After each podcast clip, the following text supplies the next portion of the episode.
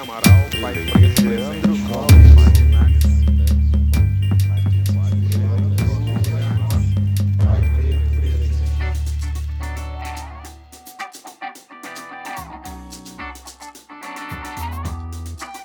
Sejam muito bem-vindas, bem-vindos e bem-vindos ao podcast Pais Pretos. Eu sou o Diego, pai de Benjamin Aurora e esposa de Tatiane, que está com as crianças lá no quarto agora para que eu possa gravar esse episódio. Chegamos até dezembro e eu não poderia deixar de tocar isso aqui, ó.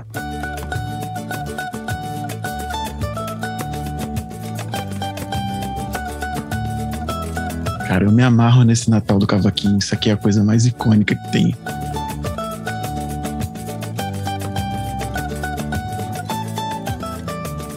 Quem diria que chegaríamos a dezembro esse ano, né? E o podcast Pais Pretos fez um ano essa semana. Depois de 60 e poucos episódios, 60 e muitos na verdade, a gente continua aqui. Dezembro do ano passado estava saindo o segundo episódio do podcast Pais Pretos. A gente tinha uma configuração totalmente diferente e teve muita gente que passou aqui. E hoje a gente quer agradecer quem passou aqui por aqui com a gente dezembro, a gente não teria como falar de algo diferente do que da família. Então a gente vai começar uma série de programas falando sobre a família aqui, todos os tipos de família. Hoje a gente vai conversar com Luana, que é doula. Daqui a pouco ela vai se apresentar. E a gente vai falar de um tema super especial. É esse entendimento da família que a gente vai construindo ao longo desse episódio. Eu queria agradecer você que chegou até aqui esse ano com a gente e você que chegou agora também. Muito obrigado por estar aqui. Eu vou pedir para que continue acompanhando a gente. Eu sou Diego, eu sou um homem preto de pele não retinta, uso bigode, tenho uma camisa amarela, ao meu fundo tem um armário branco e um ventilador girando. Olá, eu sou Luana, eu sou uma mulher preta, não retinta, estou usando tranças pretas na altura dos meus seios, estou com o cabelo amarrado lateralmente, estou num quarto, a parede do fundo é na cor creme, e estou sentada na minha cama neste momento. Muito bem. E hoje a gente vai falar sobre o que, Luana? Hoje nós vamos falar um pouco sobre o Dia da Família e também todos os temas que discorrem sobre isso. Então, desde como a gente constrói o nosso imaginário de uma família até a constituição, todos os passos que a gente caminha enquanto comunidade e construção de uma família. Perfeito. Só que antes a gente vai para nossa pergunta quebra-gelo. É a pergunta que a gente faz para todo mundo que participa. Quem está chegando por aqui hoje talvez não conheça. Mas a pergunta quebra-gelo é a seguinte: numa realidade alternativa, em que o quilombo mais conhecido do Brasil prospera até os dias de hoje, eu te pergunto, Lana, quem seria você em Palmares? Eu acho que eu seria uma pessoa que cuida de outras pessoas. Como essa essência do que eu sou. Eu acho que provavelmente eu continuaria trabalhando mais ou menos com o que eu faço, né, dentro de uma comunidade, dentro de um quilombo. Acho uhum. que eu uhum. trabalharia, atuaria cuidando de outras pessoas, na gestação, no parto, nas famílias, uhum. com as crianças, com educação. Eu acho que eu seria a pessoa mediadora ali dos cuidados e da, e da educação. Bacana. Acho que eu seria essa pessoa. E dentro do que a gente veio conversando né, há algum tempo, e dentro da proposta que a gente tem contigo para o coletivo, é, eu, eu, eu fico pensando, né? Quão, o quão necessário seria em uma, uma comunidade afrocentrada, como um quilombo, qual seria, de repente, a necessidade de se falar de cuidado perinatal em relação a esse resgate que é feito da autonomia da mulher dentro do processo gestacional, dentro da sua colocação como família, né? Talvez fosse algo que, que no mínimo mais naturalizado seria, né? O que, que você acha a respeito disso? Eu concordo, né? Eu acho que a gente está dentro de um sistema que tira muito da gente para depois devolver mastigado e devolver de uma forma sistematizada já, uhum. né? Eu acho que a gente estando dentro de comunidades, dentro de estruturas que já dão suporte para isso naturalmente, que é algo do dia a dia, que é algo compreendido como é, as vivências, né? Sim. Acredito que o trabalho e a, a função ela seria outra, ela seria uhum. muito mais num lugar de troca do que num lugar de acho que de, de mostrar o caminho, né? O caminho ele já Sim. estaria sendo vivido, né? É, eu acho que seria uma coisa muito mais naturalizada, né? Como você falou. Uhum. Não, ia, não, iam, não iam tirar isso, das, principalmente das mulheres, né? E querer Uhum. entregar de uma maneira até comercializável, né? Se a gente pode chamar assim. Sim, sim, com certeza, com certeza. E a gente inicia essa conversa falando sobre a família, né? A gente, esse episódio ele tá saindo na semana do Dia da Família e a gente vai focar bastante nisso na nossa conversa de hoje. A gente fala, vai falar um pouco de família ah, em cima dos conceitos que a gente acredita aqui no, no podcast, né? Que é a ancestralidade, a pretitude e a parentalidade. A gente vai dar uma pausa agora rapidinha e, e já volta. A gente falar um pouquinho da nossa campanha e aí a gente já volta. Eu queria falar com você agora sobre a nossa campanha lá no apoia.se. Bom, a gente tem um site, ele tá já na descrição do episódio, a gente tem botado em todos os episódios. É uma campanha de financiamento coletivo. Para que que serve? A gente quer custear a produção desse podcast para que a gente consiga mantê-lo no ar com qualidade. Eu vou te convidar para dar uma olhada na nossa página no apoia.se, ou SE, barra podcast Paz Pretos. Lá tem tudo explicadinho, você consegue descobrir como é que pode ajudar a gente e a sua ajuda seria muito importante pra gente. Dá uma olhadinha lá, veja os valores. A partir de cinco reais você já consegue colaborar com a gente. E seria muito bacana, porque a gente pretende fazer com que esse podcast chegue cada vez mais longe. De repente, com a sua ajuda, a gente consiga.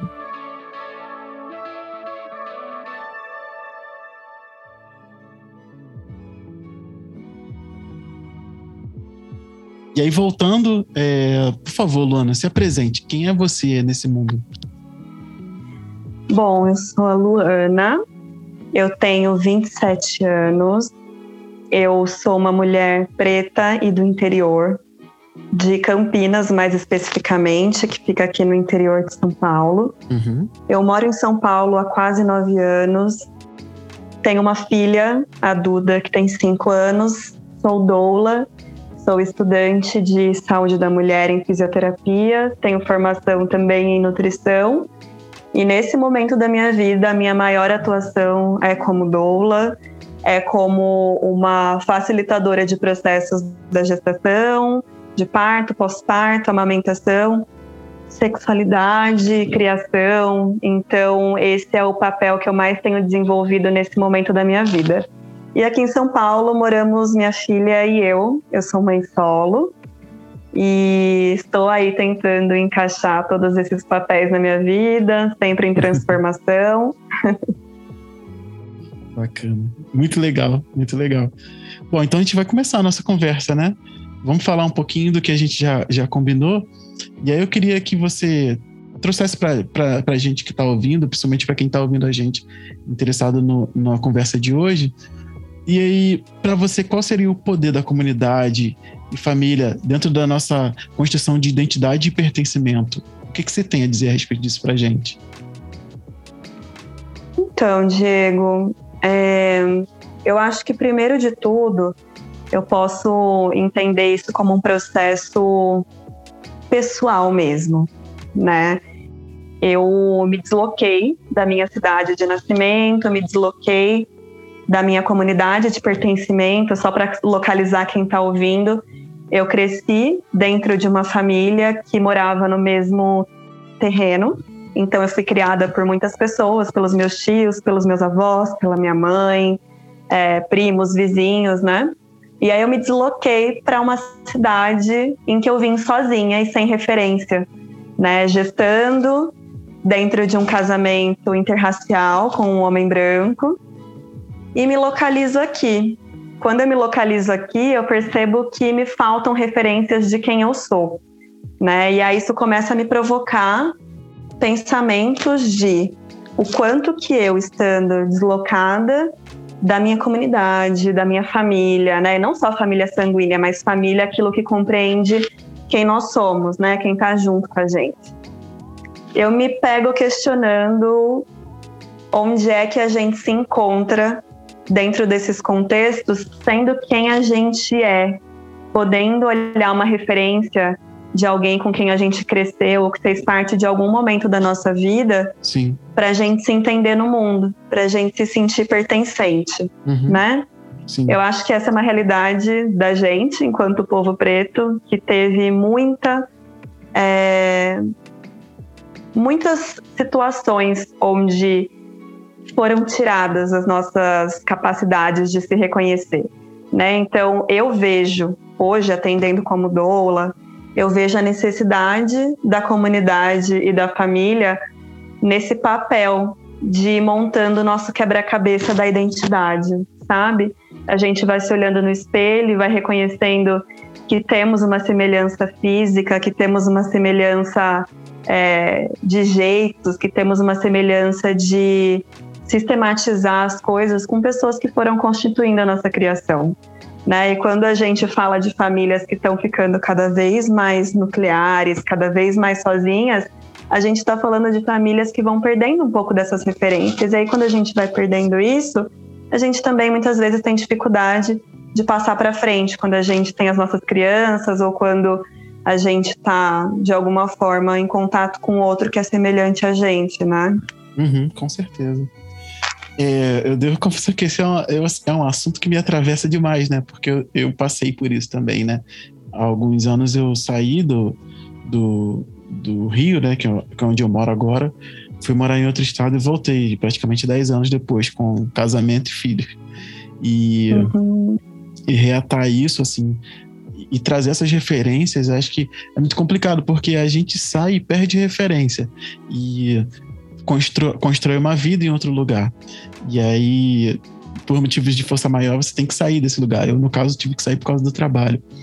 E aí voltei para o Rio já sem referência do que eu tinha e sem referência do que eu tinha construído. E, e com filho, né? E eu acho que quando você tem um filho, é, quando você tem filhos, você precisa muito ter gente perto de você, né? E aí, quem são essas referências que você que você criou? Quem são essas referências que, que você teve que, que colocar perto de si se você perdeu? Então, eu, eu passei por um processo duplo, né, de perda de referências. Porque os amigos que a gente criou, eles não puderam vir conosco. E as amizades que eu tinha aqui, elas não permaneceram, até por uma mudança de pensamento, enfim. E a gente fica nessa, assim, tanto que aqui em casa a gente tá passando muito por isso. É, com, de quem a gente se rodeia para continuar, tentar continuar o legado do que a gente acredita, até na criação, né? Esse tipo de coisa. Acho que é, esse processo de perda de referência, ele atravessa a gente em vários lugares, né? E, e é muito, eu acho, né? Muito difícil passar por isso. É, até porque dentro da nossa família, eu acho que é o lugar onde a gente pode ter segurança para questionar quem são essas pessoas, inclusive, né? Para entender se essas pessoas vão ser as nossas referências ou se são referências negativas, né? Se são referências que a gente não quer passar para frente. Quando você fala desse seu processo de duplamente perder a referência de dois espaços que você foi se consolidando e se vendo como adulto e se vendo como pai, é, é uma barra, né? É uma barra porque a gente demora um tempo para pegar essa confiança na comunidade que está sustentando a gente, né? Principalmente quando a gente tem filho, quando a gente pensa nos nossos filhos, é, a gente pensa da onde é que a gente vai tirar os ensinamentos que a gente quer passar para frente. E mesmo que a gente não pense neles, eles vão vir, né? Porque a gente reproduz na criação dos nossos filhos aquilo também que a gente viveu um pouco. Sim, é. Não né? tem onde então, correr. É, não tem, sabe? Uhum. Então, a, o meu pensamento é sempre que quanto mais a gente se entende dentro desse lugar de uma família que pode ser possível, né? Se você consegue estar dentro de uma comunidade que te acolhe, que pode ser a sua família de sangue ou não, e você também vai ter uma continuidade disso, né? Então você também consegue encontrar um lugar dentro dessas histórias todas. Você não é um coadjuvante, você é participante, né? Você é uma pessoa ativa dentro da comunidade, dentro Sim. da sua família, dentro das histórias que vocês estão criando, uhum. sabe? É, e você tem um lugar criado por você que você pode passar adiante, né? É, eu imagino, né? Como seria bacana para os meus filhos saber que a gente performou naqueles lugares e que é, é, o que eu falo muito aqui no podcast, é muita ideia do que a gente faz. A gente criou um local seguro para que eles performem também com segurança dentro uhum. daquilo. E aí, como você cria. É, eu penso muito assim, né? Você está criando um universo para você deixar a, a, sua, a sua descendência ali. Eu penso muito nisso. Pô, se você tem um lugar Sim. seguro, todo mundo vai poder se, se sentir cada vez mais seguro a partir daí, né? uhum. né? Com e certeza. Aí, e aí isso já até dá deixa para nossa outra para nossa outra pergunta, né, para nossa outra colocação, é falando do que disso que a gente aprende com os nossos ancestrais, né? E que ancestralidade é essa que a gente cria para o futuro que a gente vai deixar aqui? O que você pensa a respeito disso? Eu gosto da colocação que a Morena Maria traz no podcast, que ela media, né, o Fale Afro-Futuro, que ela conta que nós somos os ancestrais do futuro. Né? Ela sempre traz essa colocação. E isso me traz sempre um pensamento da nossa intenção no mundo, né? O quanto que a gente agora está construindo as histórias, as emoções, Sim. as noções de mundo, uhum. para que mais para frente outras pessoas que cheguem possam também se aproveitar disso, uhum. né? A gente tem a possibilidade hoje de poder contar com esses aprendizados que foram passados, né? Se a gente tem hoje inteligência emocional para questionar quem nós somos, se a gente tem a capacidade de se reformular, eu acho que é porque as pessoas que vieram antes da gente, na família, né, é, fora dessa família, foram foram construções que foram facilitadas, né, que foram pensadas, que foram sentidas, que foram permitidas de serem sentidas principalmente, né? Então, eu vejo como uma grande uma grande teia, né, que não tem fim, ela é infinita. Tudo que a gente está construindo agora faz parte dessa construção que já veio antes e que vai vir depois também. Né? Qual, qual vai ser o efeito que o que a gente constrói agora vai exercer sobre futuras gerações, né? Se a gente fala uhum. de coisas de coisas simples, é, para garantir de coisas grandes. Imagina se a gente agora começa a falar de coisas maiores, como você bem disse, né? Inteligência emocional, o autocuidado, né? Esse cuidado consigo, essa humanização que a gente é, tá se fazendo permitir, tá lutando pelo direito uhum. em, vários, em, vários, em vários segmentos, né?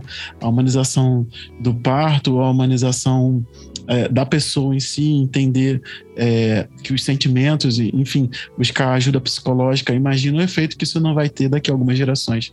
Acho que é que a. É, é, uma potência muito grande concentrada num ato, né? Uhum. Eu, eu costumo até dizer a revolução é essa, eu acredito, né?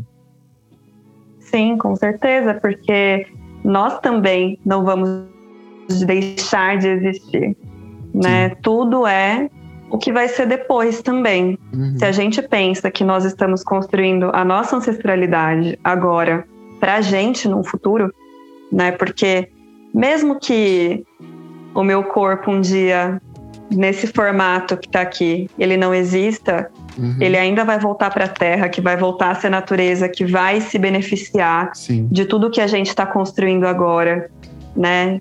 Uhum. E na, falando mais socialmente, mais palpável, tudo também o que a gente está botando luz nesse momento é o que os nossos vão colher lá na frente, sim, né? Sim. É a nossa revolução. Com certeza.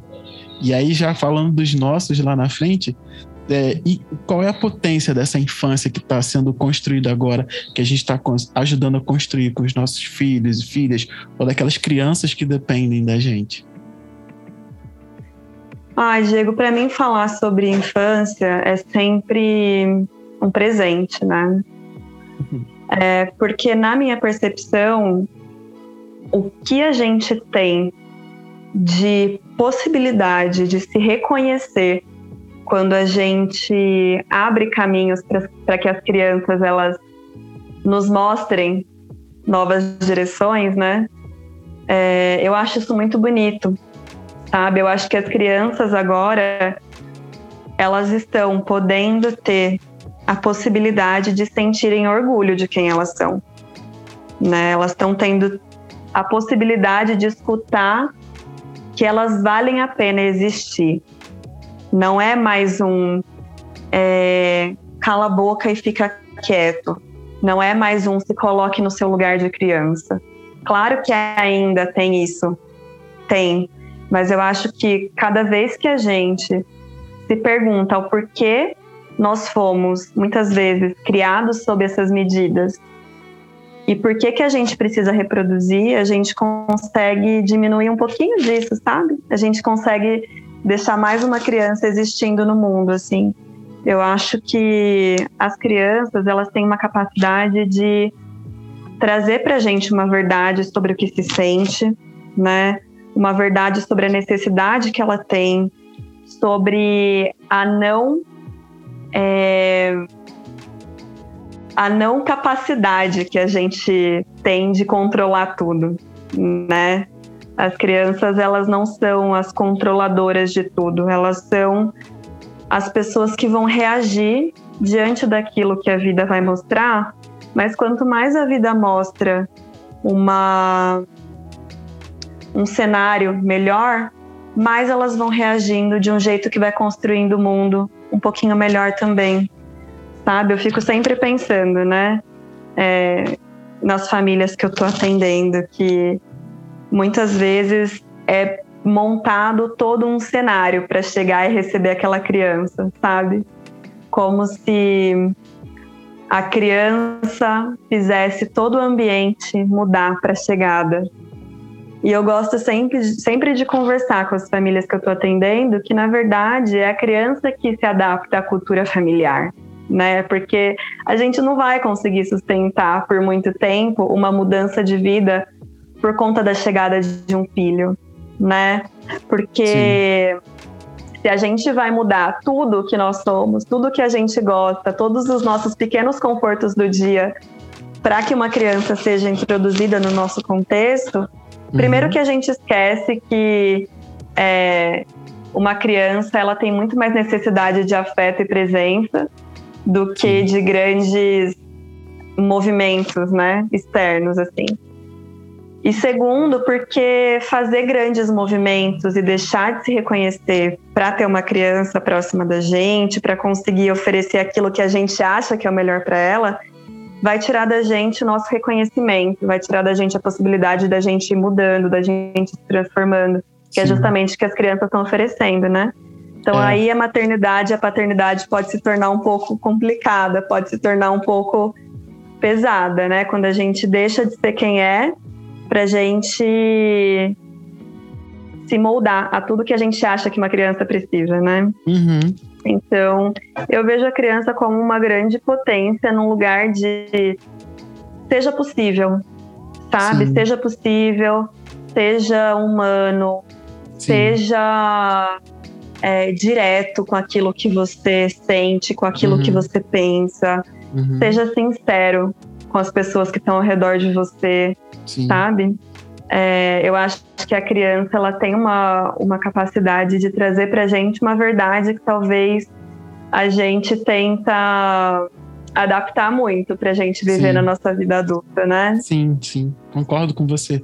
E eu acho que um dos, dos maiores problemas é a gente tentar não ir, não ir é, ao encontro dessa verdade, né? Tipo, você, você quer continuar fazendo as mesmas coisas que você faria se não tivesse filhos. Eu digo porque eu passo muito disso também. Tipo, às vezes a gente só queria descansar, só queria ter um tempo a dois, uhum. só queria relaxar, só queria não fazer nada. E aí é, eu, eu penso, é um movimento que eu tento fazer sempre e nem sempre eu sou feliz nisso, é abraçar essa mudança, né? De que não é mais sobre você e vale e que, e que vale a pena você investir nesse cuidado. Eu acho que que é muito importante a gente prestar atenção nesse nesse convite à mudança que um filho faz, né? Que alguém sob sua tutela faz. Porque não tem como permanecer o mesmo. Isso, é, isso aí, é, acho que você só perde tempo e energia tentando mudar isso. Ah, é, com certeza. Até porque às vezes a gente se prende, eu acho que a grande crise, né, da, de quem acaba de construir uma família sendo pai e mãe é esse limbo que a gente fica, que a gente não se reconhece tanto como era antes, né? E a gente também tenta se construir com muita certeza de como nós vamos ser, né? Enquanto pai, enquanto mãe. E o que você falou agora faz um total sentido, né? A gente não pode também se enrijecer tanto na ideia do que, que a gente está posto, né? Como pai e mãe, a gente precisa de uma flexibilidade, a gente precisa aceitar o convite de ser um pouquinho criança também, sabe?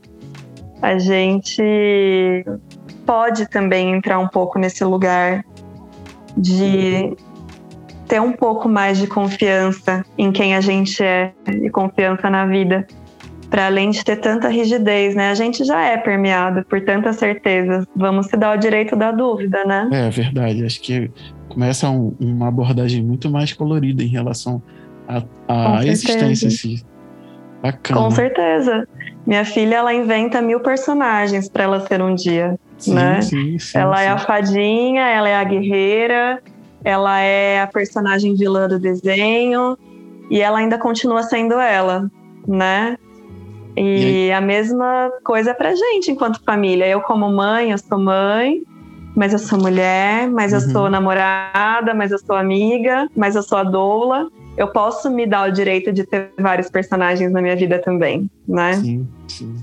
E eu vou continuando então, a gente vai continuando a, a, a nossa troca para a gente poder dar, dar segmento aqui no que a gente quer abordar nesse episódio, porque a gente tem muitas abordagens, mas infelizmente a gente não tem esse tempo todo. Eu achei essa abordagem muito interessante que você propôs. É, por que, que a gente tem que ter coragem de constituir uma família preta, Luana? Olha, eu acho que só a gente consegue entender a subjetividade do que a gente sente, sabe? Eu passei pela experiência de ter uma relação interracial, né? Como eu citei no começo. E foi uma barra, ainda é, né? Porque eu ainda tenho uma filha com essa pessoa, Sim. né? Uhum. E são as realidades, muitas vezes, também, do que eu acompanho com os casais, as famílias, com as pessoas que eu atendo, né? Essa impossibilidade, muitas vezes, de trocar e de construir uma segurança emocional maior se você não tem uma pessoa semelhante, próxima das suas experiências junto, né? Construindo uma família. Eu acho que toda vez que a gente vai no caminho de ir ao encontro de construir, de dar sequência, de dar uma, uma história para como a gente se enxerga no espelho, para como a gente vai reproduzir o que a gente vai ter de relação na nossa vida, a gente está indo um pouquinho ao encontro da gente, né? A gente está se abraçando, a gente está se aceitando, a gente está sendo corajoso em admitir que tem muita beleza, tem muito amor, tem muitas histórias ainda pela frente. Muitas histórias. Para serem construídas entre a gente. Sim. Né?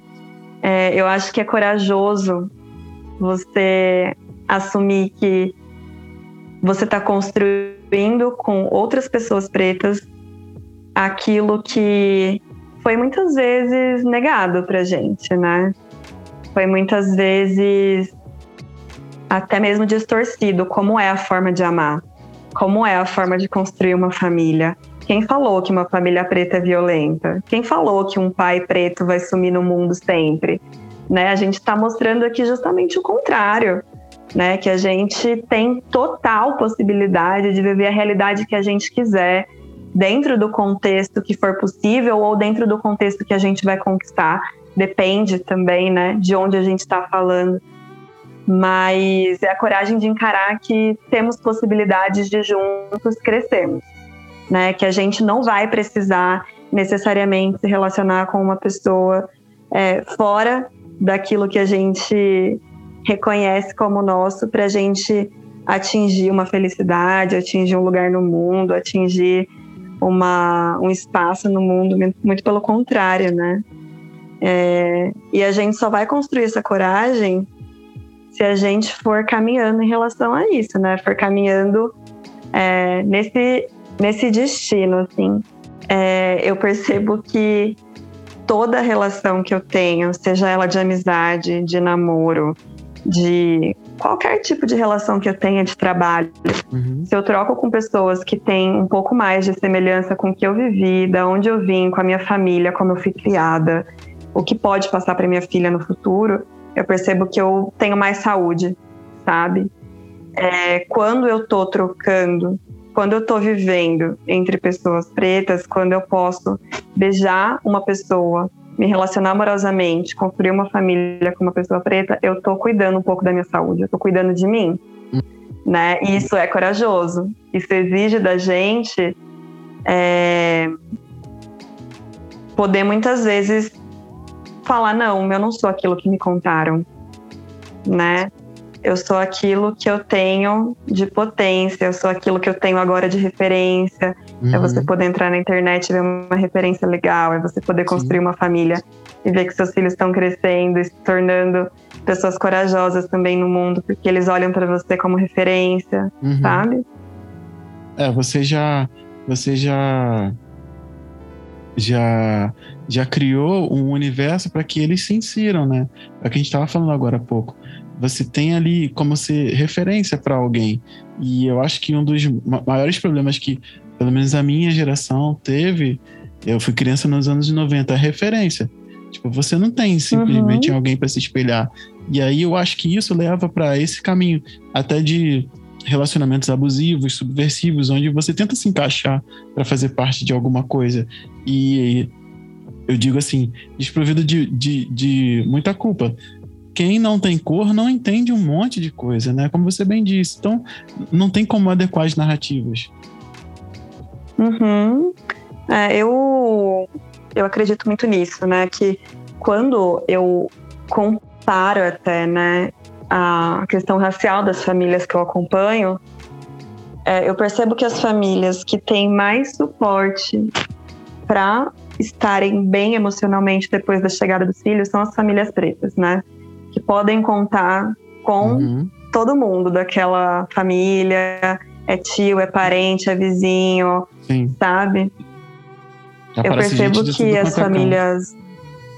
É, com certeza, porque é isso que a gente precisa, né? Como você falou, a gente não vai conseguir criar filhos sozinhos.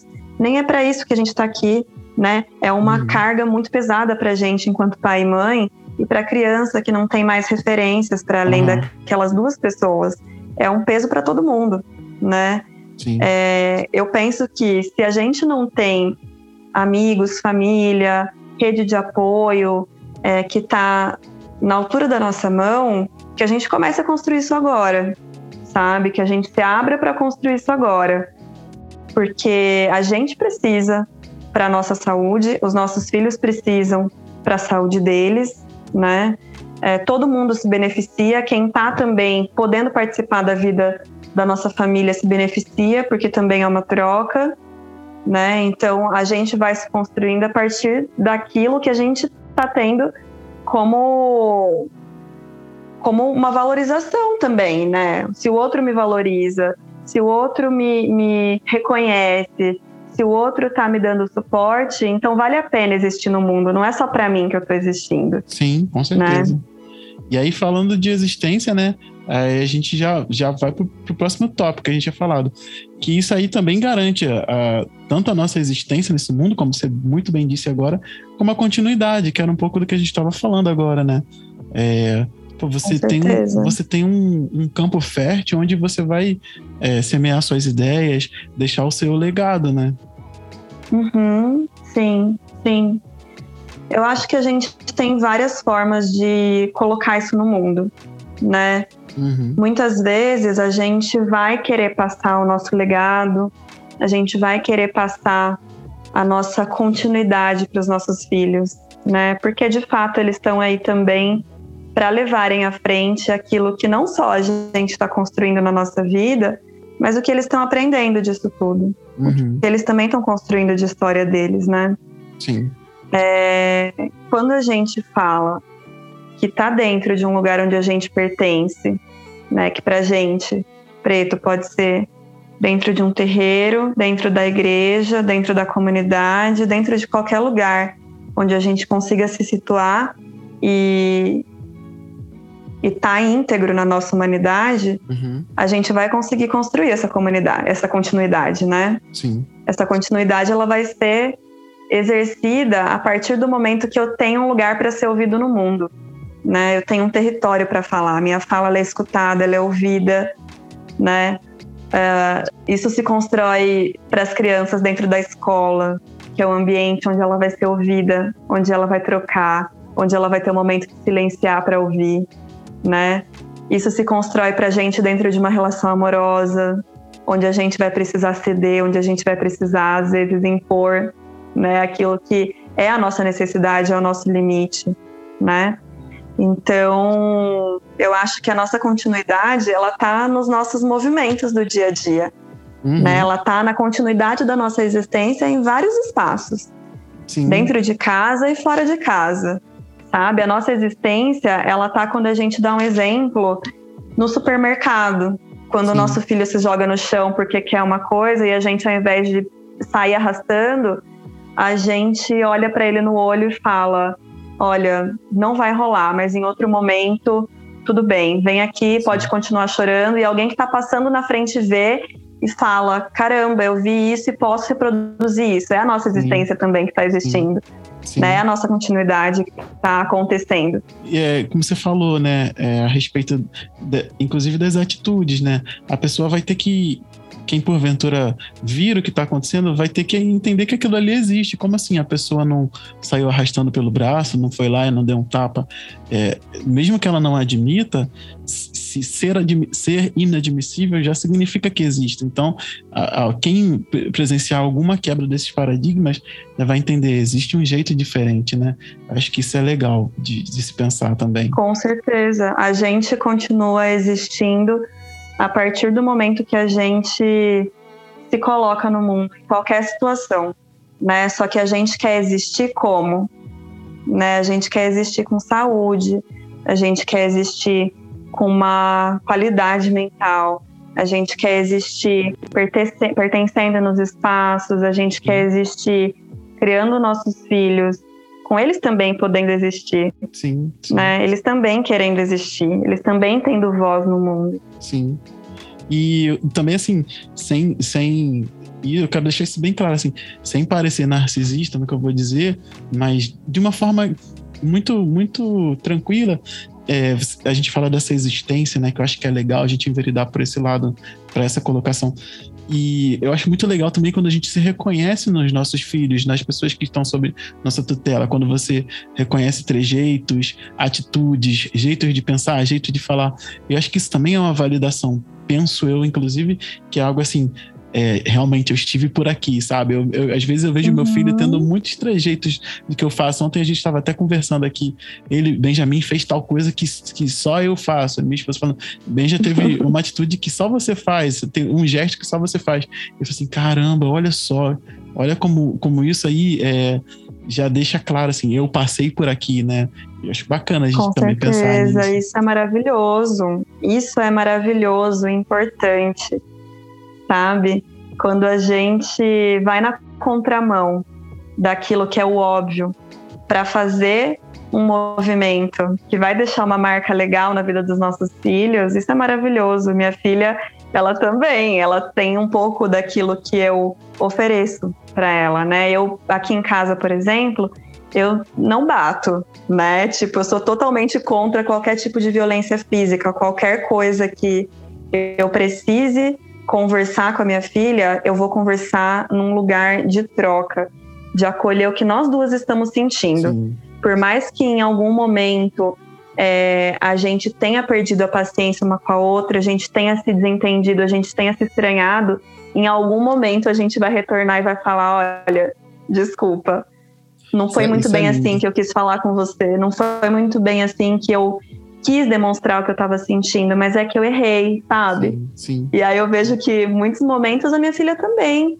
Eu tô aqui, às vezes, deitada num dia ruim, ela chega e fala: Mamãe, você precisa ficar quietinha, né? Olha, eu vou Sim. te cobrir, eu vou trazer uma água para você. Sim, sim. Tá tudo bem. Quer ver um desenho? Lindo demais isso, Sabe? cara. Porque é isso, Com né? certeza. E até no É trabalho aqui, né? Às vezes eu tô atendendo um parto, tô com uma placenta aqui em casa para manipular, para fazer as medicinas. Tô com um bebezinho quase chegando no mundo e aí ela fica: "Posso te ajudar? Eu quero ir com você.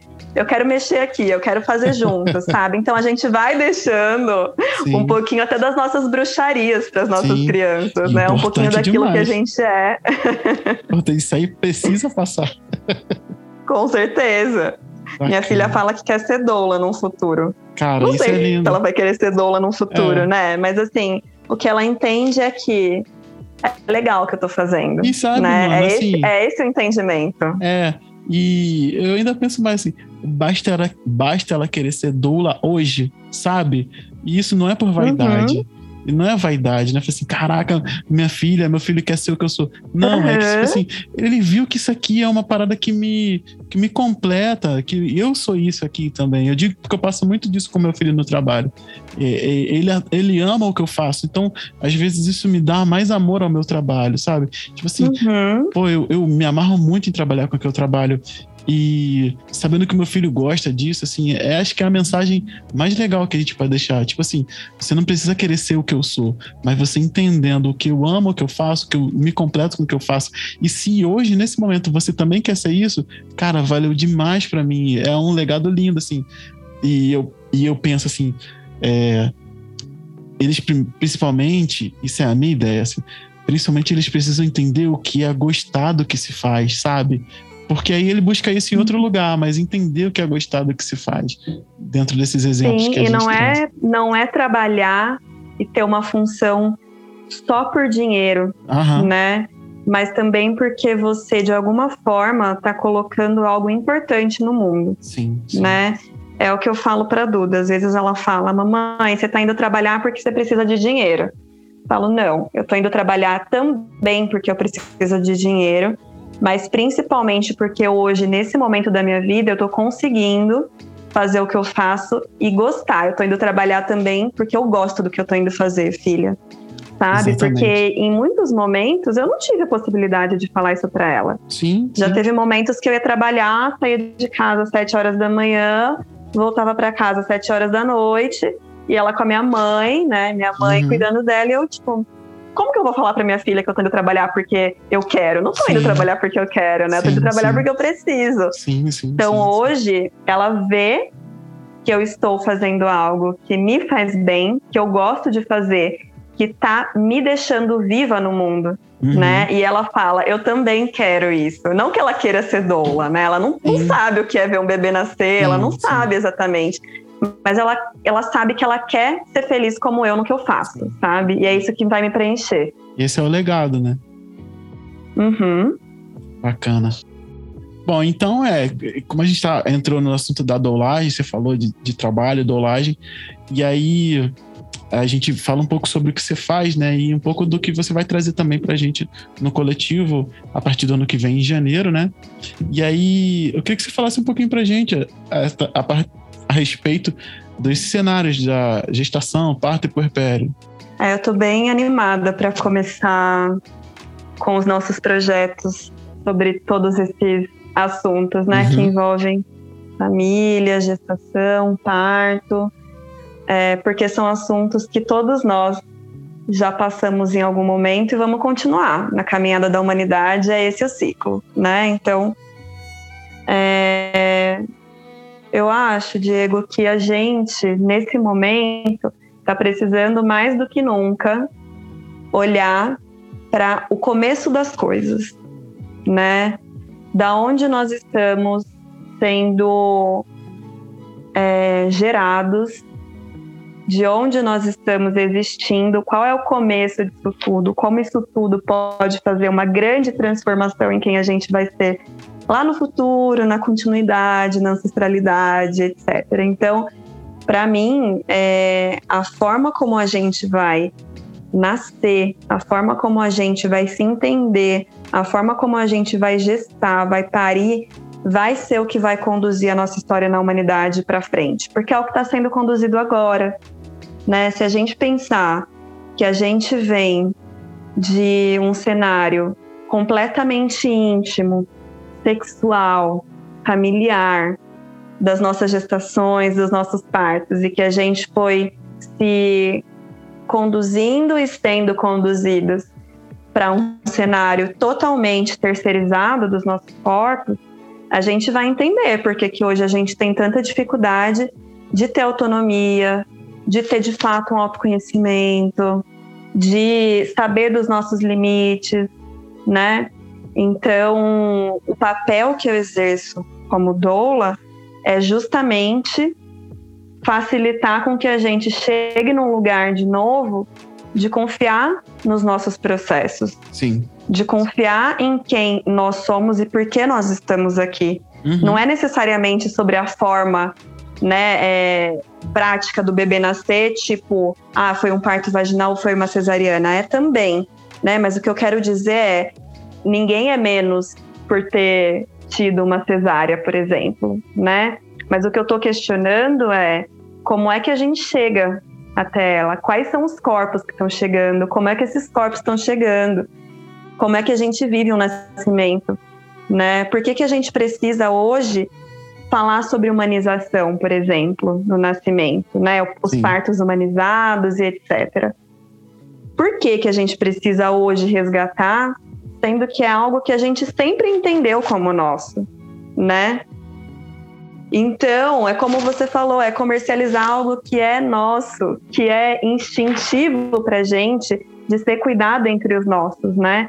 A gente terceiriza tudo que acontece com o nosso corpo para uma pessoa que a gente não conhece, que a nossa comunidade não conhece, que muitas vezes vai ser uma pessoa que não vai ter nenhuma intimidade com a nossa família, com o nosso corpo, com as nossas histórias, que vai só preencher um papel, que vai fazer um procedimento em você sem nem ter a sua autorização, Sim. né?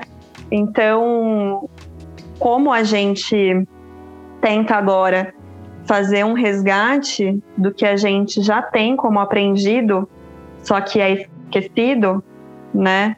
É uhum. É justamente para a gente poder ter mais autonomia nas nossas escolhas, né? Sim. Hoje a realidade que a gente tem, é, principalmente para quem é preto, para mulheres pretas, para pessoas pretas que estão aí gestando, parindo, nascendo, são realidades de muita violência, sabe?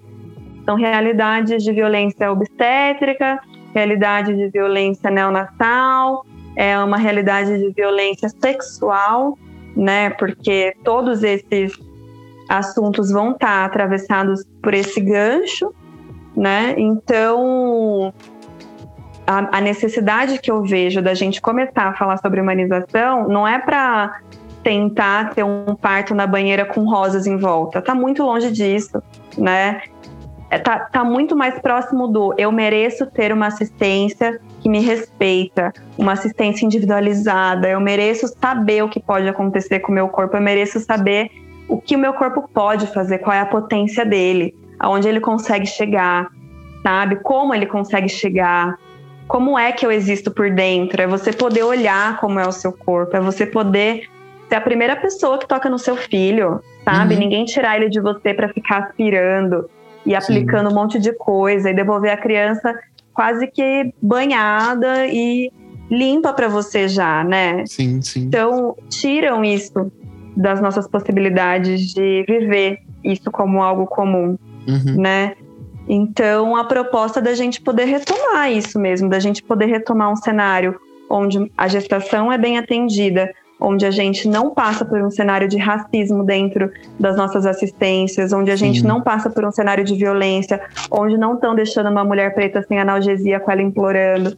onde não estão deixando uma mulher preta esperando cinco horas na fila para ser atendida, uhum. sabe? Partindo é não fazer que ela sente, ela aguenta mais dor, por exemplo, que é o que, que ela é aguenta mais ouvido. dor, porque ela é mais forte, Sim. porque ela consegue passar por tudo, Sim. né? Eu já escutei da boca de um médico que os meus processos não seriam tão difíceis porque eu já tinha parido e, e quem pare é selvagem, não é, não é civilizada, né?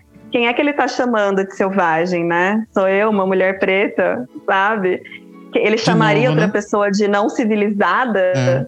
Sim, né? sim. Então eu acho que quanto mais a gente consegue retomar um pouco da nossa autonomia Uhum. e consegue ter os nossos direitos preservados, quando a gente consegue viver uma experiência onde a nossa subjetividade é respeitada, Sim, sabe? Onde vão entender que o que uma mulher preta quer não é o que uma branca quer, que o que uma mulher preta precisa não é o que uma mulher branca vai precisar. Quando Aham. entenderem que tudo que a gente pre- precisa viver é uma assistência com respeito, uma assistência com uma boa qualidade, uma assistência onde a gente consiga trazer os nossos filhos com dignidade para o mundo, aí o mundo começa a se movimentar para mudar lá na frente. Entendeu? É, uma- é um plano de agora para lá na frente. Com certeza. E pegando um pouco o gancho do que você falou, né? é, eu acho que é importante, porque a gente vai falar um pouco sobre isso agora é, a partir do, do Instagram do coletivo, e esse vai ser o trabalho que você vai fazer basicamente com a gente, dentre outras coisas. Mas eu pegando o gancho que você falou, né? é, essa distinção né, do parto humanizado, veja que, que, que quão, para mim, no mínimo, sou absurdo. A gente falou, parto humanizado não é você tá, dar a luz numa banheira com rosas. É, se você fazer o, o- o- um, um paralelo para a população preta, por exemplo, o parto humanizado é ser tratado como um ser humano, sabe? Então a gente traz é, essa questão, né? Ah, vai ter parto humanizado? Vai, mas foi na banheira com rosas? Não. A gente está falando de humanização ainda em conceitos básicos, né? Que a gente quer falar sobre humanização ainda em lugares básicos. É não ser tratado como, como um bicho, porque às vezes nem o bicho é tratado, né? O bicho não, não é deixado lá é, à míngua esperando parir. E isso é o que acontece. E as pessoas são formadas, é, algumas pessoas são formadas já com esse intuito de acreditar que um parto é isso aqui mesmo e a mulher pode ficar jogada porque fica. É, e aí criar a normalização. Ninguém tá falando, como você bem disse, e eu não quero nem falar por cima do que você falou, porque eu nem tenho direito disso. Mas isso é, eu, eu quero até falar, de repente, com um pai que tá escutando a gente, né? Nesse lugar de pai. Falar de Uhum. parto humanizado não é que a sua esposa queira parir numa banheira de rosas, que queira estar com pouca luz, vela. Não é Ou sobre que vai colocar o seu filho ou ela mesma em risco, né? Sim, sim. Não é sobre o cenário que você está falando, não. É, ela não tem uma experiência traumática durante o parto. E se a gente Com for levar, certeza. se a gente for levar para um, pra um, pra um outro patamar em que o parto ele é um ato advindo de um ato sexual, então ele também é sexual, a gente também está falando de violência sexual. Então é isso que você que porventura está esperando um filho quer para sua esposa que ela tenha uma lembrança ruim do momento mais sublime da, da mulher, que é o parto, e o momento que se inicia de fato de forma tangível uma família, que é quando o bebê ele vem ao mundo. Então é sobre isso, não é sobre é, botar musiquinha, ouvir ouvir música relaxante, ou estar com rosas, ou, e que seja, mas também mas mulheres pretas ainda lutam por essa humanização serem para serem tratadas como, como seres humanos. Por isso que o nome é parto humanizado. Não é sobre o, o jeito da banheira, da água quente, não. É sobre ser respeitado, né, Vana? É isso. E se a gente pensa num contexto de Brasil, né, que é um dos países mais cesaristas do mundo, Uhum. um dos países mais intervencionistas, um dos países que tem mais violência sexual e principalmente pegando até um recorte histórico, né? Sim. É, é o lugar onde os corpos pretos foram experimentados dentro da obstetrícia, Sim. né? Quando vai fazer algum experimento de cirurgia, de Uhum. episiotomia, de algum conhecimento dentro desse corpo, são sempre nos nossos corpos que vão Sim. preferir fazer Sim. porque são autorizados, né? Então, se a gente pensa nesse contexto de Brasil, onde quem mais vai parir no SUS e com partos normais vão ser as mulheres pretas, porque se a gente pega recorte de parto é, em hospitais privados, por exemplo, a gente tem majoritariamente mulheres brancas, famílias Sim. brancas acessando aquele espaço Sim. e quase 90% de cesarianas. Quando a Uhum. gente está falando de contexto SUS, a gente está falando de 54% de partos vaginais, sendo que a maior parte vão ser de mulheres de periferia, mulheres Uhum. Pardas, mulheres pretas, mulheres negras, né? Então, Uhum. são esses recortes que a gente tem ali e a gente está falando que são justamente essas pessoas que estão querendo parir que não têm assistência para parir, Sim. né? Então, a gente entende que a gente não tem nenhuma assistência quando a gente quer engravidar ou quando a Uhum. gente está grávida e nem quando a gente quer parir. Tipo, a gente não tem direito sexual e reprodutivo nenhum, praticamente, né? Sim, sim. Então, quando a gente está falando de parto humanizado, de humanização, pode até ser de alguém parindo com é, uma música, com um ambiente acolhedor, porque isso Uhum. também vai fazer a experiência ser é, conduzida. Sim. Mas eu estou falando principalmente de atravessar a ponte e atender no Capão Redondo. Uma família que não tem nenhuma condição de parir em um hospital particular, Uhum. que é uma mulher preta que tá com medo de parir porque ela sabe que ela não vai poder gritar, porque ela sabe Sim. que vão tratar ela de qualquer jeito, porque sempre Sim. foi assim, Sim. né? É com essa mulher que a gente pega, dá a mão e fala: vamos, eu tô junto.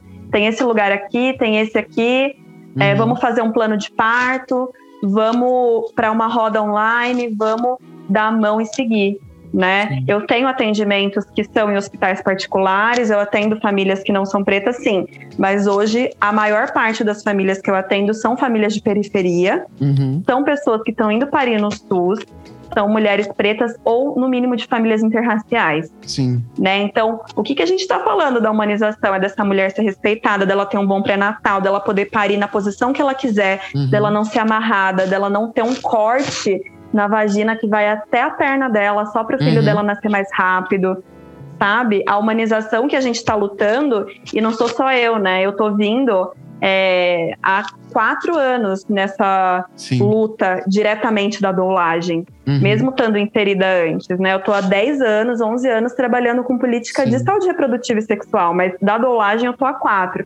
Mas eu tô Uhum. falando de outras pessoas que estão aí, eu tô falando de parteiras, eu tô falando de outras doulas, eu tô falando de enfermeiras que estão nos hospitais, Sim. que são essas pessoas da linha de frente que estão lutando para que as suas semelhantes vivam experiências um pouco mais respeitosas.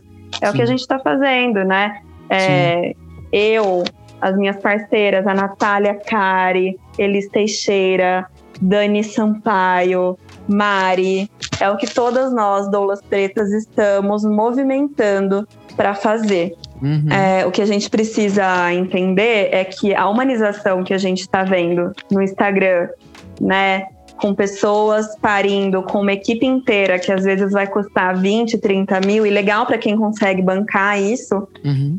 é que muitas vezes quem tá parindo no SUS, aquela mana que tá lá parindo sozinha, sem direito nem ao telefone, o que ela tá precisando é da humanização que tá indo lá com ela e falando, ó, essa pessoa aqui tem o direito a Sim. ter um acompanhante, tem a lei da doula, pode entrar, não é para fazer nada no corpo dela sem consentimento. Uhum. A criança vai vir para ela, não vai ficar no berçário tomando sei lá o que de fórmula, sabe? Então, o que a gente está falando é da humanização que nos humaniza, que nos Uhum. dá direitos, Sim. né? A gente não está falando só da humanização de um cenário bonito que é construído, é da assistência, é da forma como a assistência é, é utilizada Uhum. e também de ter pessoas que estão assistindo isso de uma forma o mais descolonizadas o possível, Sim, né? sim, Saindo o mais do lugar de poder o possível. sim.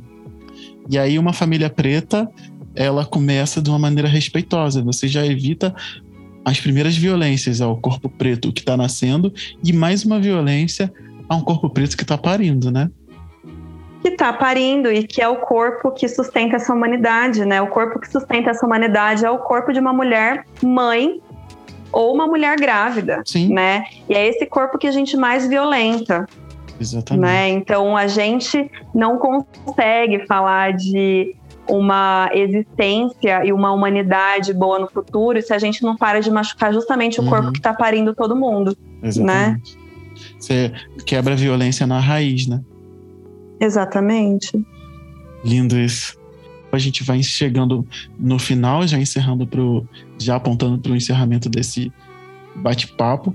E aí eu queria, Luana, que você falasse um pouco dessas famílias pretas que são invisibilizadas e o que, que a gente tem como alternativa para reconstruir isso.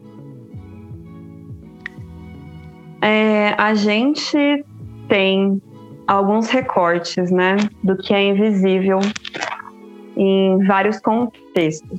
né? A gente já tem uma invisibilidade por classe e raça, né? Mas quando a gente começa a recortar ainda mais isso, a gente vai ver que ainda tem mais, sabe? Ainda tem mais formas de algumas famílias pretas não existirem mesmo, em Uhum. lugar nenhum, em espaço nenhum, né? Se a gente pensa, por exemplo, numa situação de cárcere, que a gente tem 70% de mulheres de cárcere que são pretas, né? E muitas que vão não ter a possibilidade de reencontrar os seus filhos logo, Uhum. né? E muitas vezes até vão parir dentro do cárcere. E em breve essas crianças vão ser retiradas, né? Como é que essas pessoas vão parir? E também os homens, né, que estão no cárcere.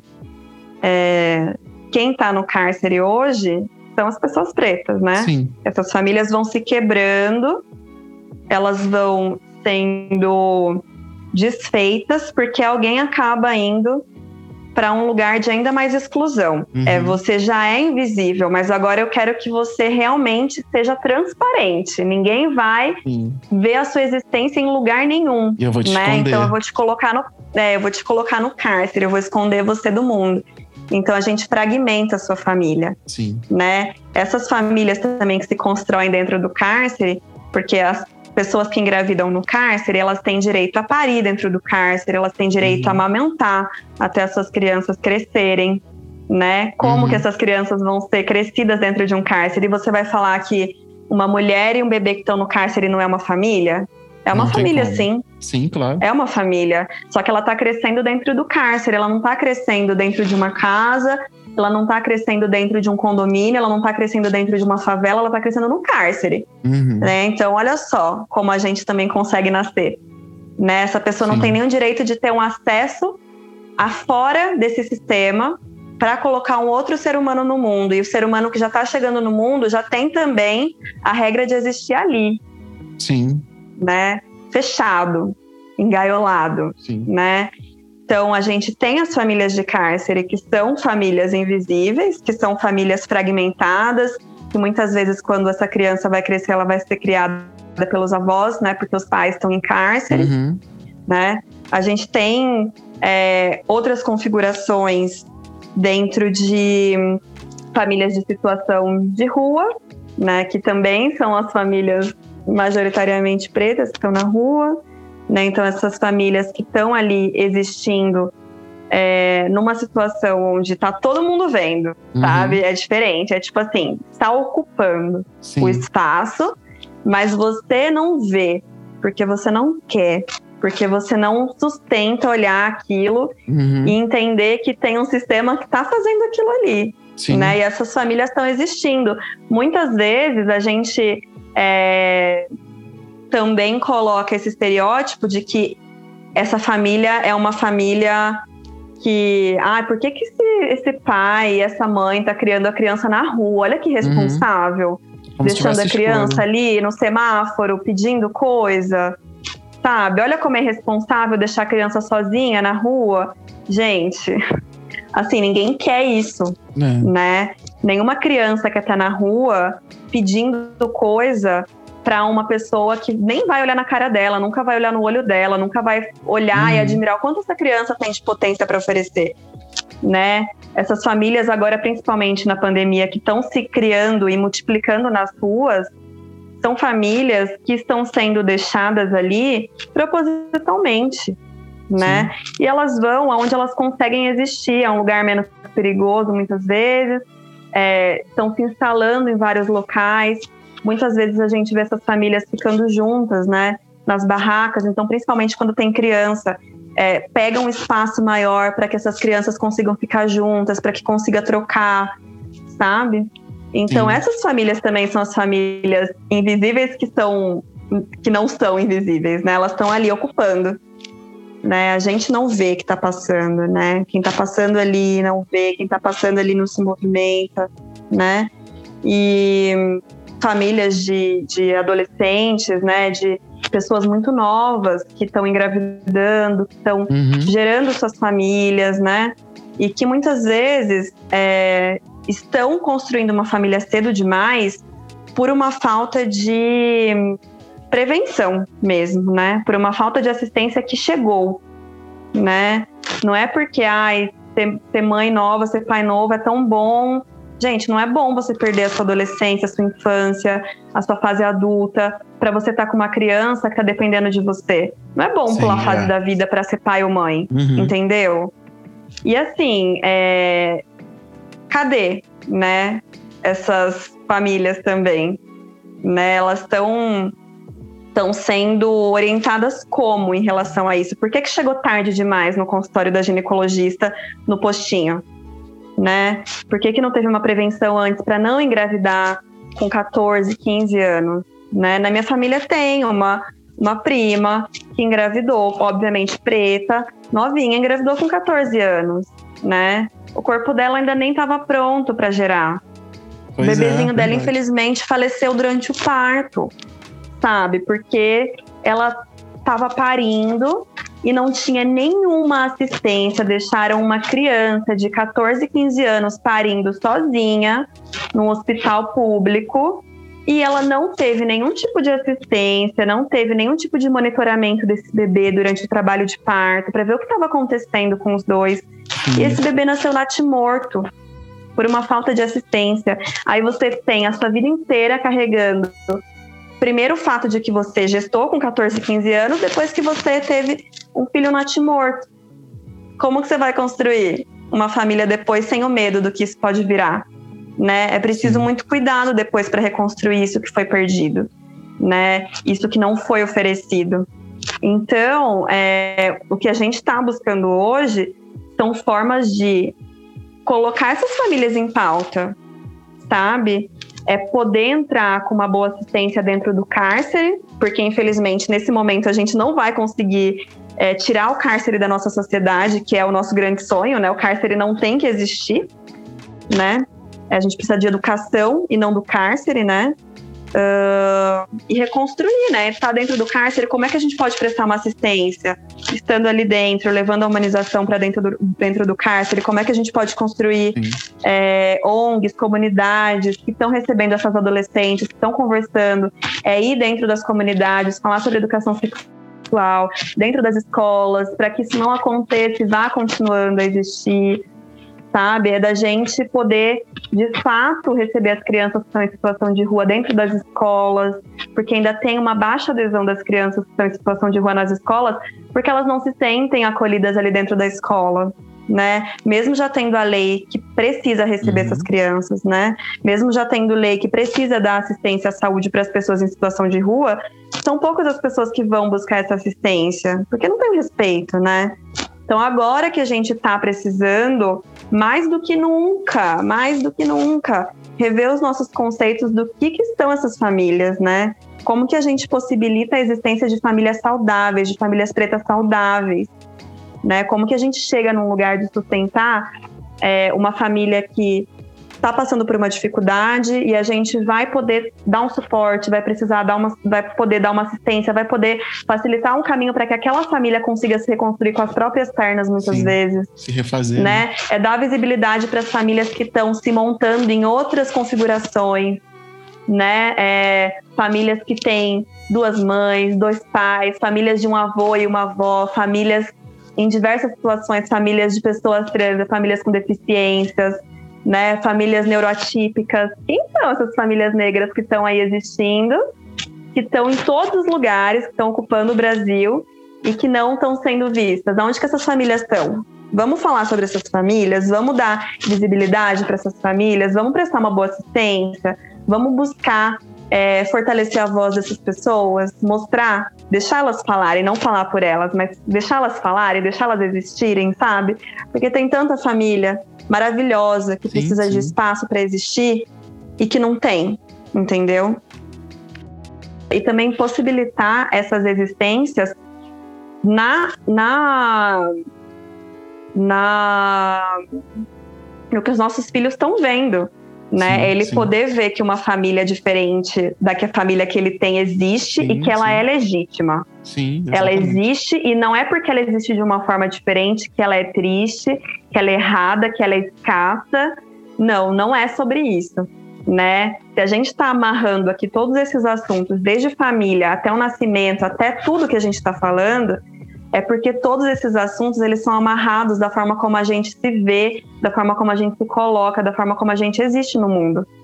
Se a gente está falando sobre a invisibilidade de algumas famílias e está falando que essas famílias existem, a gente também pode perceber que existem muitas configurações, né? Tanto para a gente movimentar e possibilitar novas realidades melhores, quanto famílias que já estão existindo numa realidade muito bacana e que também precisam ter voz para se mostrar, né?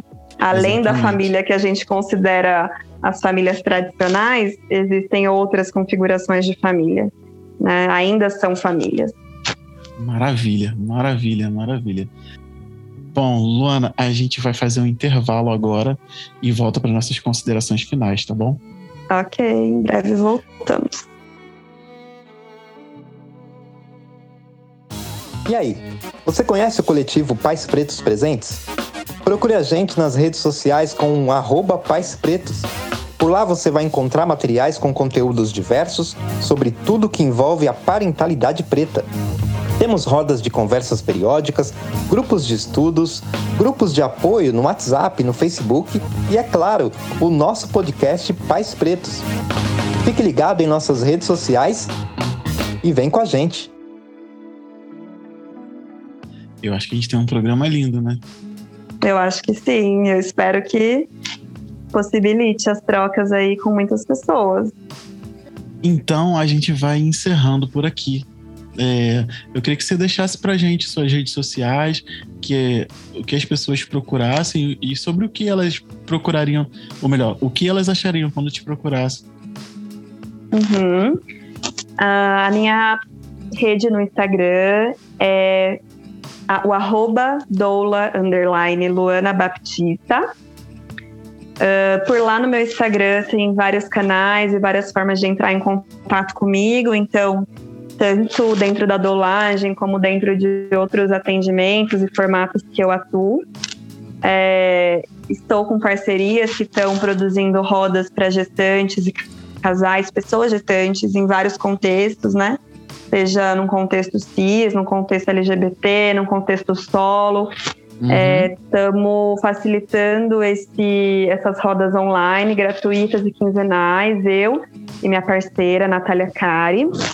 Ah, também consegue encontrar e-books que eu escrevi à venda, então eu tenho um e-book bem legal, que é Descolonize o Saber, falando sobre todos esses processos de gestação até a amamentação de uma forma autônoma. Ah, e acho que é isso. No meu Instagram consegue encontrar todas as formas de contato comigo e o que eu discorro também sobre meu trabalho e o que eu acredito. Muito, muito bem, muito bem. E você vai estar com a gente no coletivo Pais Pretos Presente a partir de janeiro, né? Falando sobre um pouco mais sobre isso, tudo que a gente conversou hoje, né? É isso. A ideia é que a gente consiga é, atravessar um pouco de todos esses assuntos, né? Que a gente conseguiu falar um pouquinho, mas desmembrar mais sobre esses assuntos, né? Falar sobre a nossa saúde, a nossa sexualidade, a criação das nossas existências, a gestação, parto, pós-parto, família. Então, a partir de janeiro, a gente vai estar aí com, essa, com esse projeto juntos, eu e o coletivo Pais Pretos Presentes. Eu estou bem feliz pelo convite. Muito obrigada. Vai ser uma jornada próspera aí pela frente. Vai sim, com certeza. E a gente vai ficando por aqui. Luana, muito obrigado pelo seu tempo e sua disponibilidade e por vir aqui falar um pouco de você também, sobre as coisas que você acredita. Muito obrigado e eu acredito que seja isso. Eu agradeço muito, Diego. Agradeço a todo mundo do coletivo pela existência, né? Antes de mais nada, pela existência do coletivo de Pais Pretos Presentes, Mães Pretas Presentes, que é o grupo onde eu tô. Tem me fortalecido muito, muito mesmo. É, agradeço a confiança e tamo junto. Tamo junto. Bom, só me resta encerrar dizendo que o podcast Pais Pretos é uma iniciativa do coletivo Pais Pretos Presente. Obrigado por nos ouvir até agora. Para mais conteúdos, nos sigam nas redes sociais com arroba Pais Pretos. E se quiser enviar ideias de conteúdos, feedbacks, envie um e-mail pra gente lá no paispretospodcast.gmail.com. Muito obrigado e até semana que vem.